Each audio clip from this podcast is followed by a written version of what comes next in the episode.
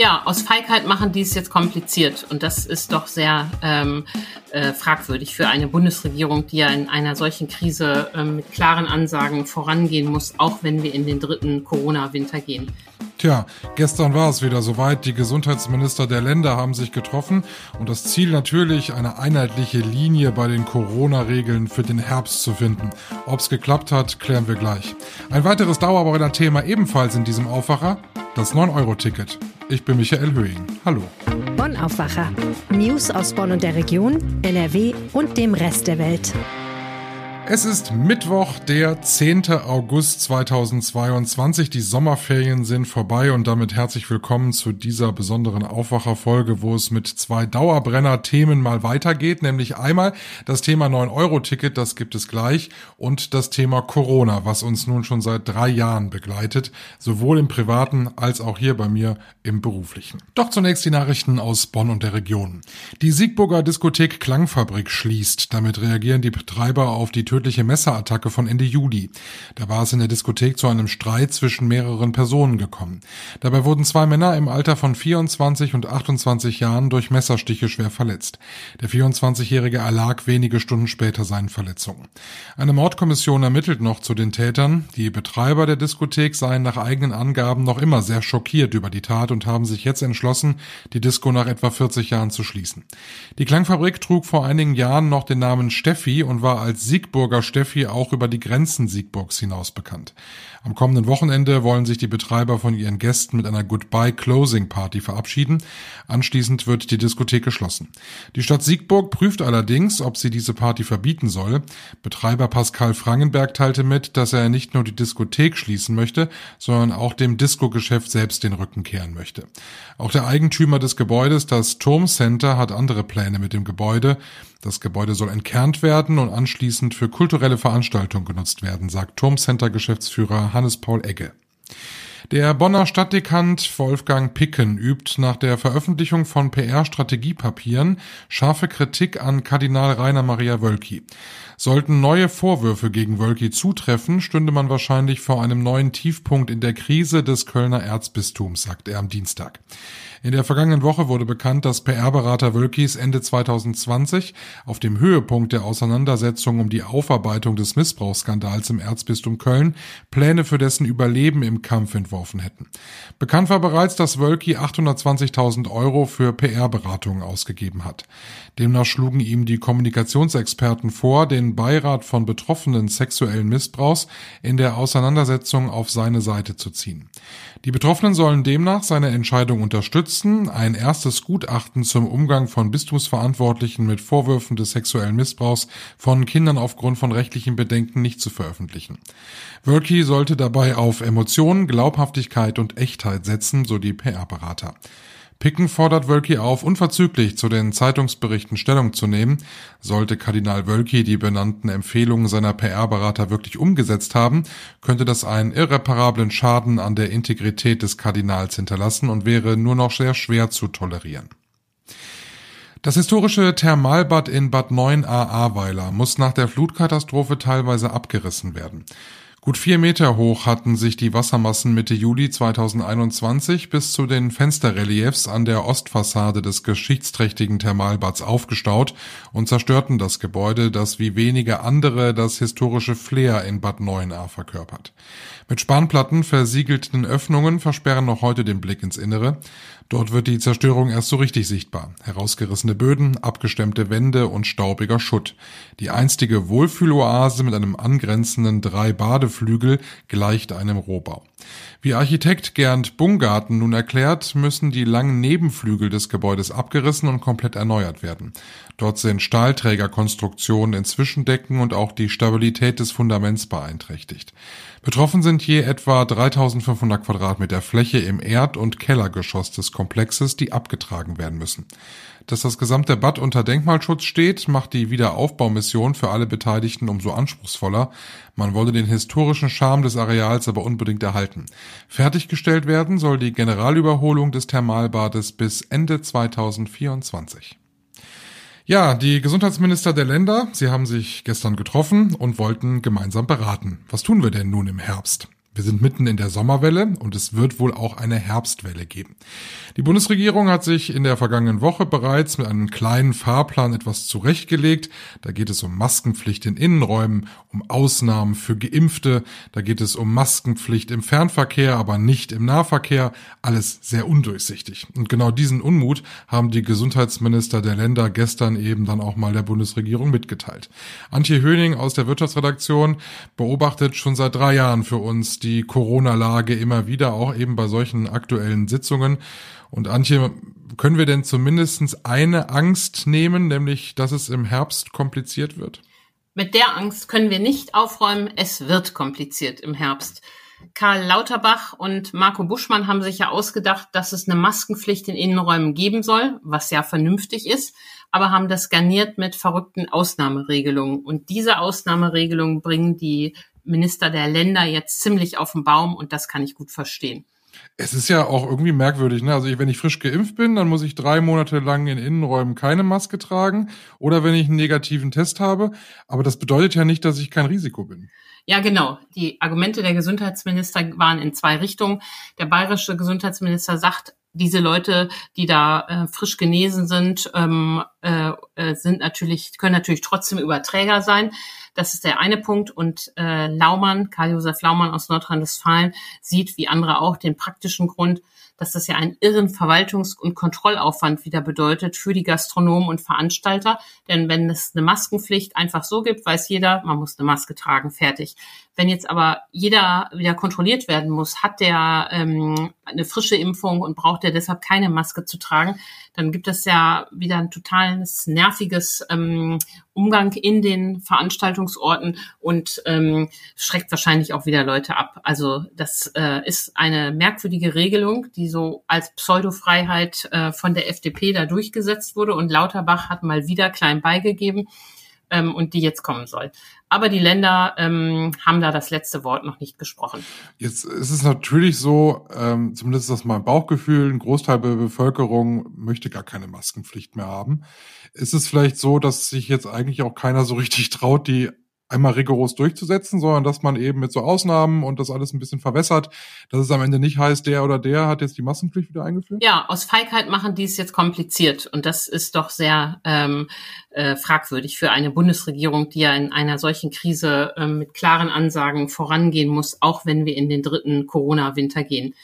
Ähm, ich kann ja verstehen, dass die Leute die Maske nicht mehr wollen, aber ähm, schon jetzt sind die Infektionszahlen ja weiterhin hoch. Es sterben jeden Tag in Deutschland über 100 Menschen an oder mit Corona. Und das wird natürlich im Herbst, wenn wieder mehr in den Innenräumen stattfindet, alles schlimmer. Mal abgesehen davon, dass wir ja noch nicht wissen, welche Variante kommt. Und ich glaube, die Bürger sind immer bereit, klare Regeln mitzumachen. Aber so ein Hickhack und kompliziert und 700 Ausnahmen, da ist die Geduld wirklich aufgebraucht. Ja, aber Lauterbach war feige. Schmunzeln muss ich auch über die Regelung äh, Maske im Fernverkehr ja, aber im Nahverkehr erstmal grundsätzlich nein. Ja, all solche ähm, äh, Dinge sind da wirklich verrückt. Auch die Krankenhäuser ähm, stöhnen, ähm, denn bei ihnen müssen auch die Beschäftigten und Besucher ähm, entweder ähm, vor drei Monaten geimpft sein oder einen Test vorweisen und eine FFP2-Maske tragen. Auch da wieder irrer Kontrollaufwand ähm, an dieser Stelle. Und ähm, im Übrigen, ähm, niemand äh, empfiehlt, dass man sich alle drei Monate impfen lassen soll. Das heißt, selbst wenn man ein super treuer Impffan ist, wozu ich mich auch zähle, man ähm, ist nicht alle drei Monate geimpft. Das heißt, für die meisten Menschen wird im Verlaufe des Winters dann dieser Kontrollwahnsinn kommen. Was mich ja wütend macht, ist ja auf der einen Seite okay, man kann ja über, über Corona-Regeln immer wieder diskutieren, man muss die auch mal wieder auf den Prüfstand stellen, das sagen wir ja auch immer, weil das ja nun auch ein Eingriff in unseren, in unseren Alltag ist, aber wir diskutieren tatsächlich im dritten Corona-Jahr wieder über Zuständigkeiten. Das finde ich ja so äh, schlimm. Also ähm, die Länder haben sich immer gewünscht, dass sie viel entscheiden dürfen. Jetzt dürfen sie relativ viel entscheiden, wünschen sich aber jetzt dann doch wieder mehr einheitliche Regeln, die der Bund vorgibt. Ich meine, das hätten wir doch eigentlich in den letzten drei Jahren alles mal abfrühstücken können, oder? Ja, das stimmt. Dass die Debatte so oft wieder auf Staat zurückgeht, ist schwierig. Ähm, wobei ich hier den schwarzen Peter ganz klar im Bund sehe. Das Infektionsschutzgesetz regelt ja nun mal, was überhaupt der Instrumentenkasten der Länder ist. Und aus dem können die sich dann was aussuchen. Und wenn der Bund da das Instrument Maskenpflicht mit dem Aufkleber Ja, aber und 700 Ausnahmen reinlegt, dann ähm, können die Länder, wenn das denn so durchkommt, eben nicht anders als so einen Quatsch umzusetzen. Darum sagen die ja auch, ähm, wir schreiben jetzt auf, was wir wollen, so machen wir das nicht mit. Und da das Ganze in den Bundesrat muss, ähm, werden wir da noch einige Schleifen erleben. Glaubst du, es entwickelt sich in der politischen Diskussion nun endlich mal jemand, der das mal in die Hand nimmt? Also wir hatten Angela Merkel eigentlich immer als jemand, der dachte, ich mache das zur Chefsache. Äh, das hat nicht immer funktioniert, aber das war zumindest immer ihr Ziel. Jetzt, Herr, der Gesundheitsminister auf Bundesebene scheitert eigentlich regelmäßig. Gibt es irgendjemanden, der es könnte? Nein, eigentlich haben wir ja gedacht, als ähm, Lauterbach anfing, der Mann, der so viel vom Fach versteht, der die Wissenschaft versteht, der noch nicht ähm, im äh, Koalitionsstreit aufgerieben war, der würde jetzt das Vernünftige durchsetzen. Das hat sich leider total enttäuscht und äh, der Kanzler, der jetzt da auch gestern gar nicht gefordert war, hält sich ja bei dem Thema auch extrem zurück. Nein, leider fehlt in dieser Pandemie ähm, Führung. Das muss man sagen und das müssen die Bürger ausbaden. Es bleibt also dabei, so wie wir es die letzten drei Jahre auch gemacht haben, im Zweifel immer Maske tragen. Ja, genau. Und äh, zum Eigenschutz ist es ja vielleicht auch sinnvoll. Wobei da muss man auch sagen, es gibt dann auch wieder Pläne, dass man nur eine FFP2-Maske tragen soll. Da sagt äh, NRW-Gesundheitsminister Laumann auch völlig zu Recht, was soll das denn wieder? Also die, äh, man erhöht ja die Akzeptanz, wenn die Leute eine ähm, äh, einfache OP-Maske tragen. Und zum Schutz äh, der anderen ist das ja auch völlig ausreichend. Also auch da noch weiterer Nachbesserungsbedarf nötig. Herzlichen Dank, Antje. Vielen Dank, Michael. Mehr spannende Antworten in Sachen Corona findet ihr auf RP Online. Ich habe euch einige Links zusammengestellt, die findet ihr in den Show Notes. Unter anderem beantworten wir euch auch dort die Frage, sollt ihr mit der vierten Impfung lieber noch was warten im Oktober oder sollt ihr euch lieber jetzt schon zum vierten Mal impfen lassen? Im Oktober kommen ja schließlich neue Impfstoffe. Wie wichtig sind sie für den Immunschutz? Außerdem findet ihr auf RP Online auch einen äh, Artikel über eine Familie aus Düsseldorf, nämlich die Familie Schaf. Die war für drei Wochen im Sommerurlaub und ist jetzt am Wochenende zurückgekommen. Und als sie in ihr Haus nach Düsseldorf-Wersten kamen, machten sie die Tür auf und ahnten noch nichts Böses, aber der Blick ins Schlafzimmer hat es dann tatsächlich offenbart. Es hat sich ein Hornissennest gebildet im Schlafzimmer und das ist ja für mich eine Horrorvorstellung. Ich komme nach Hause und ein Hornissennest. Ich habe keine Angst vor Wespen, aber Hornissen, da habe ich schon Respekt. Inzwischen hat die Familie sich entspannt und es gibt auch eine Lösung für dieses Hornissennest. Es wird nämlich umgesiedelt. Die ganze Geschichte lest ihr auf RP Online, kann ich sehr empfehlen. Jetzt kommen wir zu unserem zweiten Thema in dieser Podcast-Ausgabe vom Aufwacher. Da sprechen wir über ein Dauerbrenner-Thema. Wir haben schon so oft hier im Aufwacher über das 9-Euro-Ticket gesprochen. Jetzt ist heute der 10. August. Das heißt, wir sind mittendrin im letzten Monat des 9-Euro-Tickets und viele fragen sich, was kommt, wenn der August vorbei ist? Geht es dann alles so weiter wie vor dem 9-Euro-Ticket oder gibt es die berühmte Anschlusslösung? So richtig einig ist man sich auf politischer Ebene noch nicht. Reinhard Kowaleski ist Chefreporter aus der Wirtschaftsredaktion der Rheinischen Post und er hat unter anderem mit dem VRR-Chef gesprochen. Hallo Reinhard. Ja, ich grüße dich. Wir sind im letzten Monat des 9-Euro-Tickets und es wird nicht mehr so stark verkauft wie in den äh, ersten Wochen dieses, ähm, dieses Nahverkehrsprojekts, nenne ich mal. Warum ist es so? Warum schwächt sich das aktuell ab? Ja, wahrscheinlich, weil die Ferien waren oder sind. Ähm, also Herr Castrillo, das ist der Vorstand vom VRR, also Verkehrsverbund Rhein-Ruhr. Der hat mir gesagt, rund 15 Prozent weniger 9-Euro-Tickets wurden im Juli genutzt als im Juni. Und er glaubt, es liegt einerseits an den Ferien, es liegt aber auch an einer gewissen Ermüdung. Also viele Leute haben eben dann doch gemerkt, wie voll die Züge sind, also sind ein bisschen abgeschreckt. Und umgekehrt haben viele vielleicht ihre Wunschziele, Wunschziele schon erreicht. Sagen wir, die Kölner waren schon in Düsseldorf, die Düsseldorfer waren schon in Köln, alle waren mal in Münster. Und ja, dann dann lässt, lässt das eben ein kleines bisschen nach. Ja. Jetzt ist es aber so, dass wenn man sich mal so die, die Diskussion so anhört, es gibt eigentlich alle, die sagen, es muss jetzt was Neues kommen, also ein Nachfolger vom 9-Euro-Ticket, wenn der August rum ist. Und es gibt Christian Lindner, der sagt, äh, könnt ihr ja machen, aber ich finanziere es nicht mit. Ist das so aktuell die Lage? Ja, also der VR-Vorstand sagt mir, was sie verlängern könnten ab September, wäre das das 9-Euro-Ticket weil das ist im Computersystem.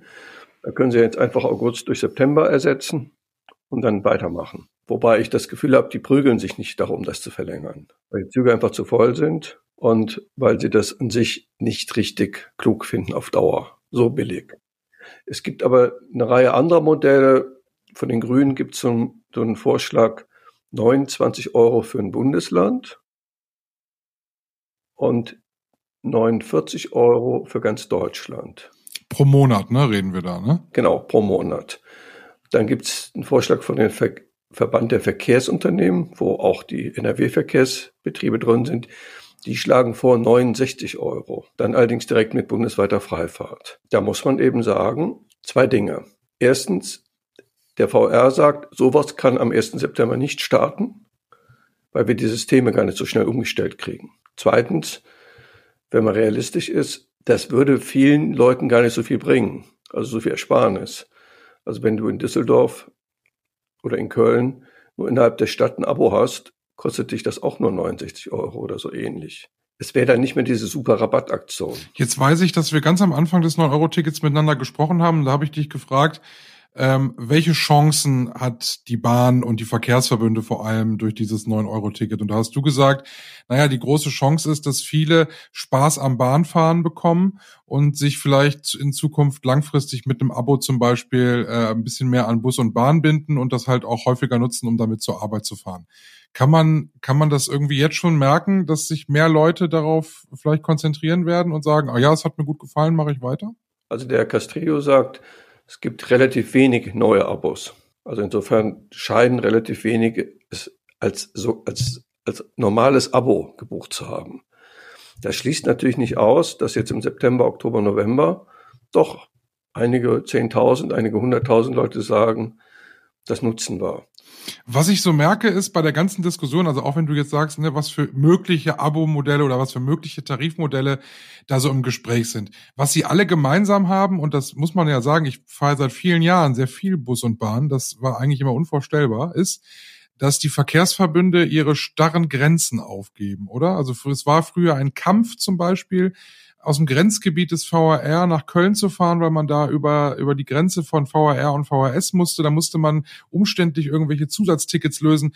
Also es ist ja, also gibt man da gerade so ein bisschen dieses komplizierte Modell auf und sagt, okay, was, wenn uns das 9-Euro-Ticket eines gelehrt hat, dann ist es, es muss einfach sein und jeder muss es verstehen? Ja, also ich glaube, dass die Politik jetzt auch den Druck erhöht auf die Verkehrsverbünde, dass sie da solche Angebote machen. Und da gibt's eine sehr interessante Entwicklung, dass der VR und der VRS und alle anderen Verkehrsverbünde in NRW für September und Oktober eine Aktion machen, dass jeder Abonnent an den Wochenenden und in den kompletten Herbstferien in ganz NRW fahren darf, egal welches Abo er hat. Kann man den Leuten nur sagen, schaut euch das an macht vielleicht mal ein Abo, nur, nur ein sehr kurzes Abo in der, in der Stadt, aber am Wochenende könnt ihr dann die Ausflüge mit äh, in ganz NRW machen. Abschließend noch die Frage, äh, glaubst du, so oder so, egal was kommt, es wird auf jeden Fall attraktiver für uns, Bus und Bahn fahren? Naja, das Wichtigste wäre natürlich, dass viel mehr investiert wird. Also dass einfach, dass die Taktfrequenz und die Zuverlässigkeit besser werden. Also der Castrillo, also der VR, würde gerne jede S-Bahn tagsüber alle zehn Minuten fahren lassen. Dafür müssen teilweise auch neue Gleise gebaut werden. Ich persönlich hoffe, dass so schnell wie möglich der RRX fertig ist. Der soll ja auch irgendwann in so einer Art 10-Minuten-Rhythmus zwischen Köln, Düsseldorf, Essen, Dortmund fahren. Das würde auch eine deutliche Erhöhung der Mobilität bringen. Also es würde alles sehr viel einfacher. Das wäre wär schon eine tolle Sache. Wenn man dann einfach sagen kann, ach, den habe ich jetzt verpasst, aber jetzt kommt da gleich schon der nächste. Ne? Das ist natürlich sehr, sehr äh, angenehm. Genau, so ist es ja in New York oder London oder Paris. Du guckst gar nicht auf den Fahrplan, du gehst zu einer Metrostation und in, in drei, vier Minuten kommt der nächste Zug. Dankeschön, Reinhard. Ja, vielen Dank. Schauen wir noch kurz, was heute an diesem Mittwoch wichtig wird. Für alle Schüler der zweiten Klasse und höher ist heute der erste Schultag. Die I-Dötzchen, wie man sie ja immer nennt, also die, die eingeschult werden, die sind dann morgen dran. Das Statistische Bundesamt gibt heute die Inflationsrate für den vergangenen Juli bekannt. Das ist ja eine Zahl, die in diesen Zeiten aktuell immer wichtiger wird. Und passend dazu gibt Bundesfinanzminister Christian Lindner auch noch die Eckpunkte eines Inflationsausgleichgesetzes bekannt. Dazu kommt noch ein etwas trauriger Anlass. Heute Mittag um 14 Uhr findet in Hamburg Hamburg die Trauerfeier für Uwe Seeler im Volksparkstadion statt. Schauen wir noch kurz aus Wetter. Ab heute wird's wieder heiß bei uns in Nordrhein-Westfalen. Die Temperaturen maximal 32 Grad. Morgen sind es 34. Es bleibt von früh bis spät sonnig. Wolken oder Regen nicht in Sicht. Auch ab Freitag und das Wochenende Temperaturen im höheren Bereich. Hochsommerlich bei 35 Grad und stellenweise sogar mehr. Das war der Aufwacher für heute Mittwoch, den 10. August. Wenn ihr mögt, hören wir uns morgen wieder ab 5 im Aufwacher. Lasst uns gerne ein Abo da, dann verpassen wir uns auch nicht. Ich bin Michael Höhing. Macht's gut. Tschüss. Mehr Nachrichten aus Bonn und der Region gibt's jederzeit beim Generalanzeiger. Schaut vorbei auf ga.de.